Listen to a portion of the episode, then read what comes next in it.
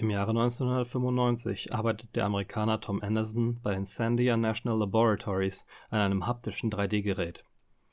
Die Technologie macht es möglich, eine physische, dreidimensionale Bewegung in den Computer umzusetzen und real wirkende dreidimensionale Widerstände zu fühlen. Im Jahre 2000 macht sich Anderson dann selbstständig und gründet in Albuquerque, New Mexico die Firma Novind, für die er diese Technologie lizenziert. Aufgrund der eben erst geplatzten Dotcom-Bubble und Technologiepreisen jenseits der 10.000 US-Dollar-Marke muss Andersons Traum für einen 3D-Haptic-Controller für den Normalkonsumer allerdings noch warten. Die Firma schlägt sich mit Aufträgen für große Industriekunden wie Lockheed Martin und Chrysler durch, bis im Juni 2007 ein bezahlbares Endprodukt in den Händen der Gamer landet. Heute in fast vergessen, der Novind Falcon.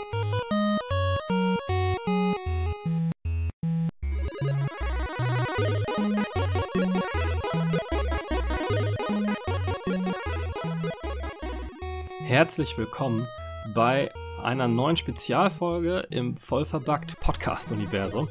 Ähm, heute versuchen wir mal was Neues, eine ganz neue Kategorie, die wir Fast Vergessen nennen. In Fast Vergessen wollen wir uns ähm, ungewöhnliche Hardware, seltene Spiele, witzige Kooperationen zwischen Marken und so weiter vornehmen, äh, von denen man vielleicht noch nie was gehört hat oder nur ähm, ganz grob den Namen kennt, aber nicht wirklich weiß, was sich dahinter versteckt. Die Folgen sollen kurz und knackig sein. Ähm, wir recherchieren dafür ein bisschen an Hintergrundinformationen, aber das Ganze soll in 15, nicht länger als 30 Minuten dann auch durch sein.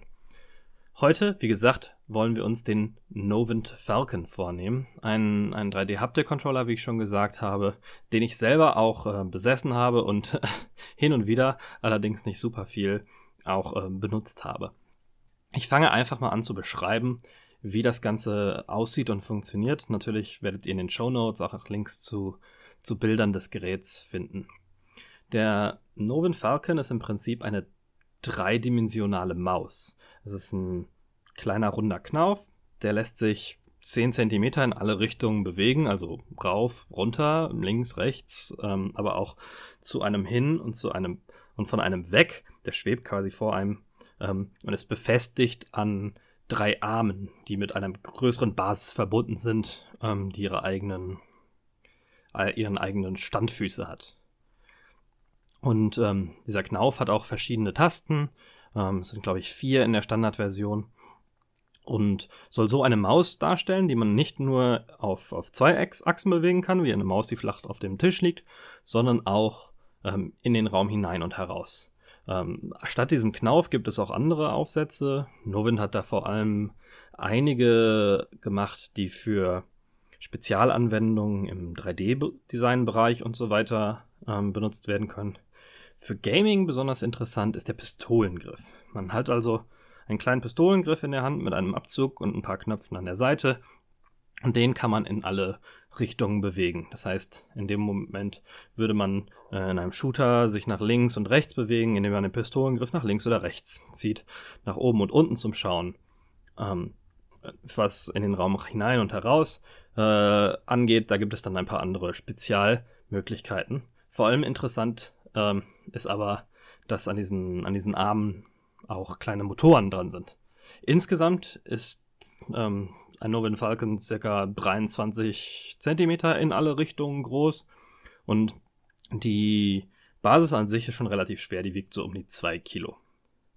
Und wie gesagt, sind an, den, an diesen Armen, an denen dann der Pistolengriff oder der runde Mausknopf befestigt ist oder Knauf befestigt ist, ähm, kleine Motoren angebracht. Und diese Motoren haben auch kleine optische Sensoren, die genau wissen im Computer, wie weit ähm, die der einzelne Arm gerade eingedrückt ist. Auf der einen Seite kann äh, der Falcon so erkennen, in welche Richtung man den Knauf bewegt, aber ähm, er kann mit den Motoren auch eine gewisse Kraft auf die einzelnen Arme ausüben. Und das ist nicht so, dass das ähm, sich anfühlt, als würde halt in eine, in eine von drei Richtungen gedrückt, sondern durch diese Kombination von diesen drei Motoren und den drei Armen kann exakt in eine bestimmte Richtung Druck ausgeübt werden.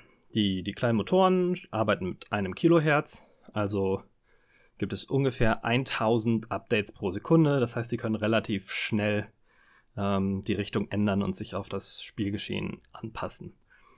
Ähm, sie können ungefähr ein Kilo, etwas über ein Kilo Gewicht zusammen ausüben. Und ähm, das fühlt sich, wenn man das in einer Hand hat, schon relativ, relativ schwer an. Ähm, Nochmal kurz zu dem Namen Novin Falcon. Warum heißt das Ganze Falcon? Ich habe ja schon ein bisschen erzählt, dass man sich hier die Maus quasi als, als Ziel vornimmt.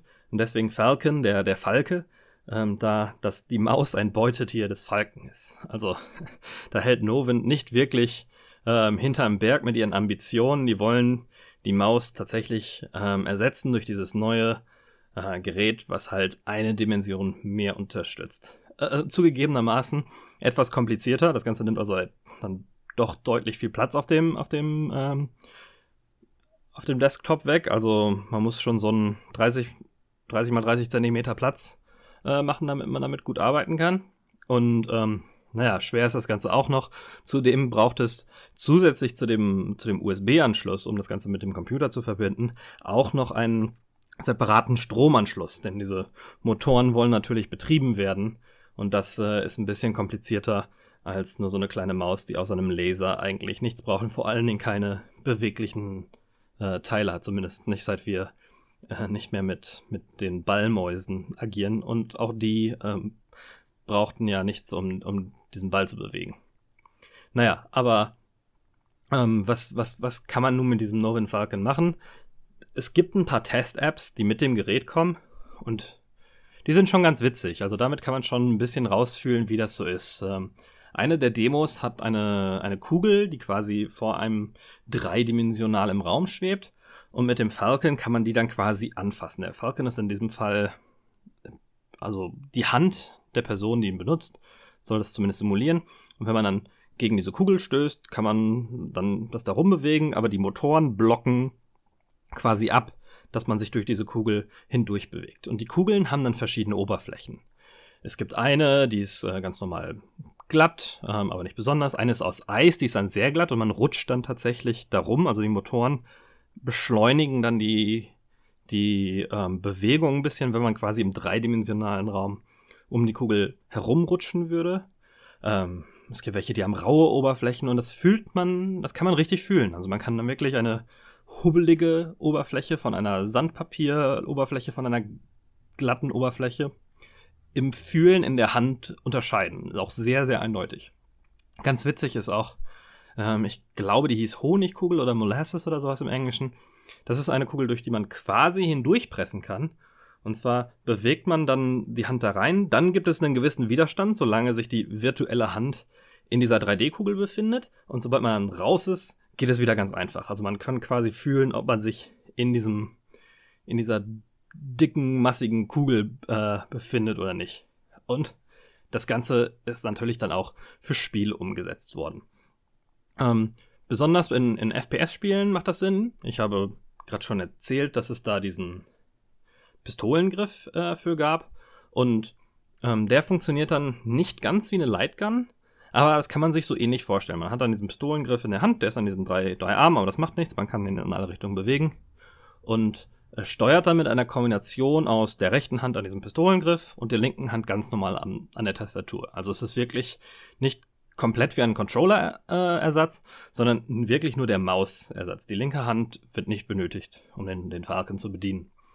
Und ähm, in Shootern ist dann erstmal ganz normal, man zielt ganz normal äh, links, rechts, rauf, runter, kann sich auch drehen, wenn man den Controller besonders weit drückt. Äh, man kann diese Motoren auch auf Autozentrieren stellen. Das heißt, äh, wenn man zur Seite drückt, gibt es so einen kleinen Widerstand und sobald man dann ähm, nicht mehr mit Kraft zur Seite drückt, bewegen sich die Arme oder die Arme äh, werden durch die Motoren wieder in die Ausgangsposition in der Mitte zurückbewegt. Aber das lässt sich frei ähm, einstellen, kommt ein bisschen darauf an, wie die verschiedenen Spiele das einsetzen, beziehungsweise ähm, wie man das in den Maus-Emulationstreibern, da komme ich gleich noch zu, selber einstellt.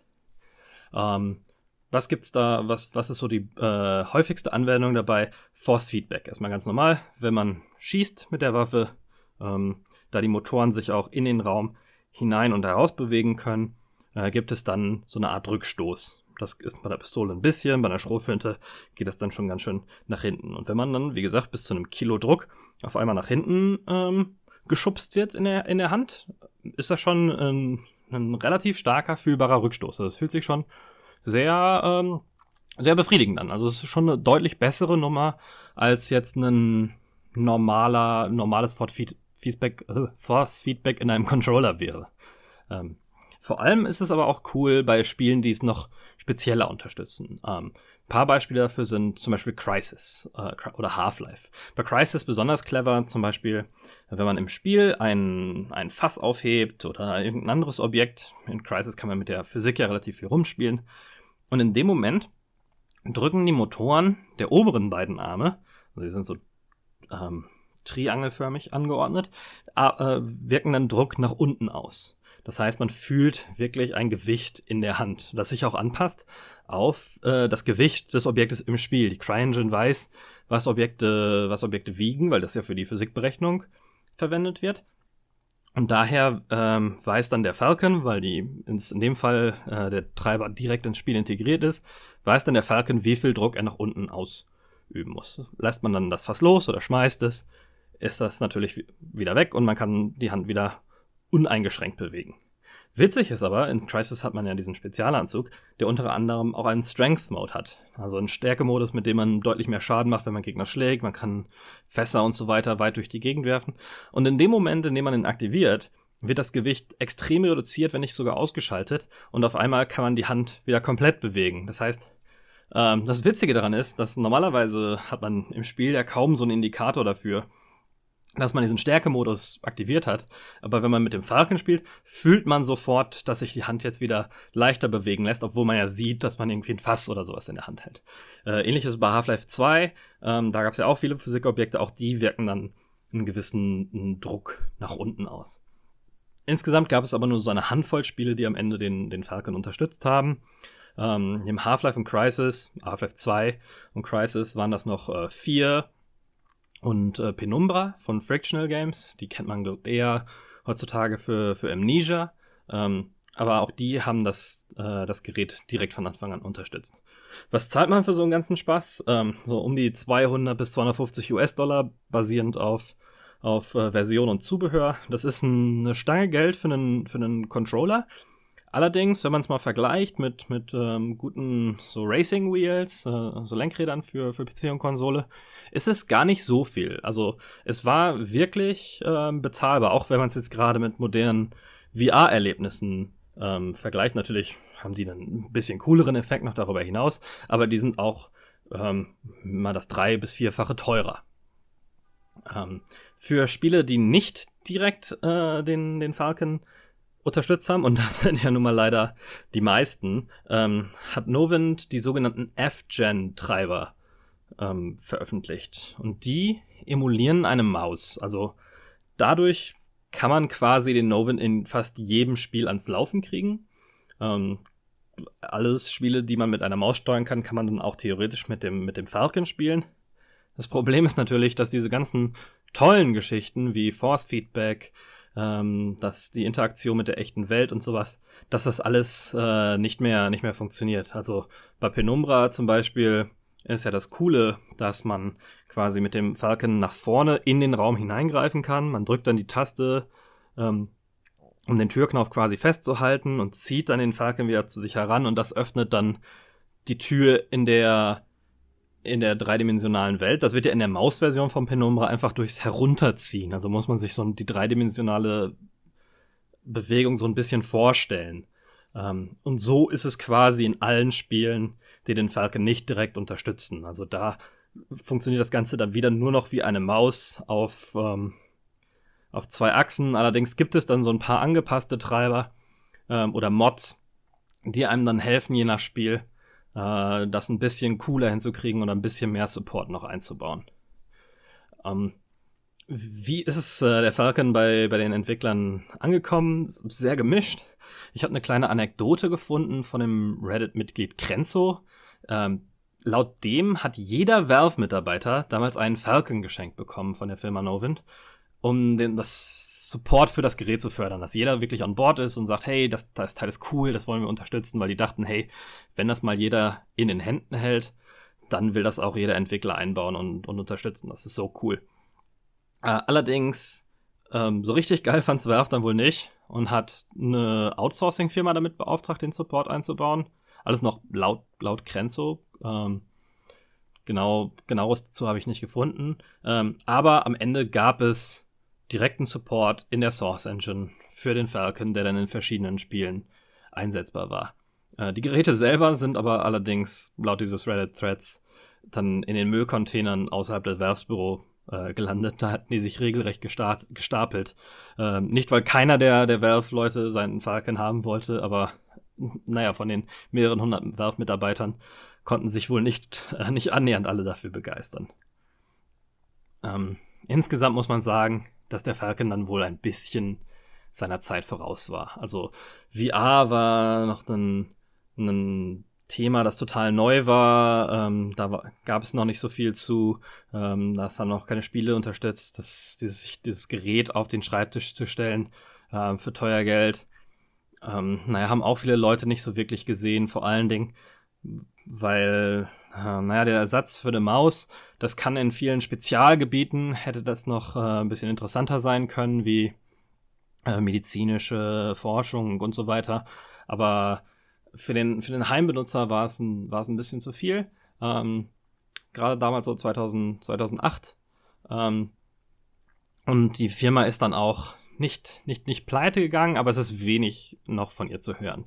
Also zu den Verkaufszahlen habe ich erstmal überhaupt nichts gefunden. Da wurde nie ein Statement äh, gemacht, keine Pressemitteilung. Das heißt wohl, dass es nicht besonders gut gelaufen ist. Ähm, die Webseite der Firma ist überhaupt nicht mehr zu erreichen. Also die ist mittlerweile frei. Und überhaupt das letzte Lebenszeichen, was ich äh, finden konnte, war, dass im Jahre äh, 2016, also vor zwei Jahren, zum Zeitpunkt der Aufnahme, hat Facebook sich sehr für Novin interessiert und von denen ein paar Patente aufgekauft. Ähm, Novin hatte einige Patente um den Falcon, aber auch einige andere.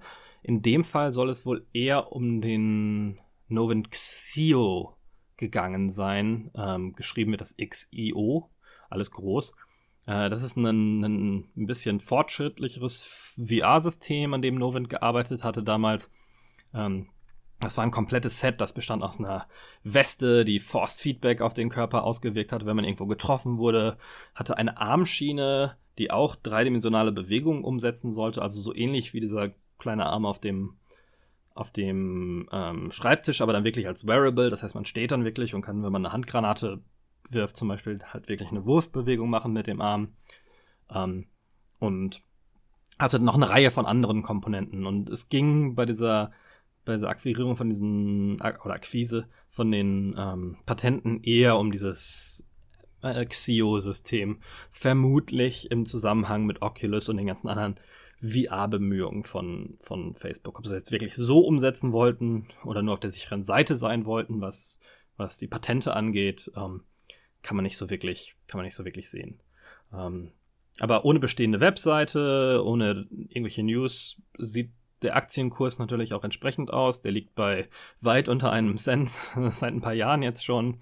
Und der Virtual Reality Markt ist mittlerweile von komplett anderen Firmen ähm, dominiert. Ich glaube nicht, dass wir so schnell nochmal was von, von Novin Technologies hören werden. Also auch der Tom Anderson, der CEO, ist äh, laut seinem LinkedIn-Profil schon seit 2011 nicht mehr bei Novin selber. Ähm, interessiert sich trotzdem noch für neue Technologietrends. Äh, seit Mai diesen Jahres 2018 ist er als CEO bei Devio. Devio mit 2V. Äh, das ist eine Blockchain und Cryptocurrency. Ähm, aber immer noch in, in Albuquerque, New Mexico zu Hause. Da ist auch die neue Firma. Ähm, auf, auf YouTube gibt es ein paar lustige Videos, die man sich angucken kann, um zu sehen, äh, wie der Novent so, so funktioniert. Wenn es genug Interesse gibt, versuche ich ihn auch mal unter Windows 10 ans Laufen zu kriegen und mache nochmal eine Videoversion dieser Folge. Aber das war es schon. Ähm, was fast vergessen angeht. Ich hoffe, das war informativ, äh, kurz und knackig und äh, Wenn es euch gefallen hat oder ihr weitere Folgen haben wollt oder ähm, guten Themenidee habt, was gut in dieses, in dieses System reinpassen könnt, könnt ihr uns da natürlich gerne schreiben und ansonsten freuen wir uns immer über Reviews und Abonnierungen auf, auf iTunes oder der Podcast-App eures Vertrauens. Ansonsten, ich bin der Falco für Vollverbackt. Ciao, ciao.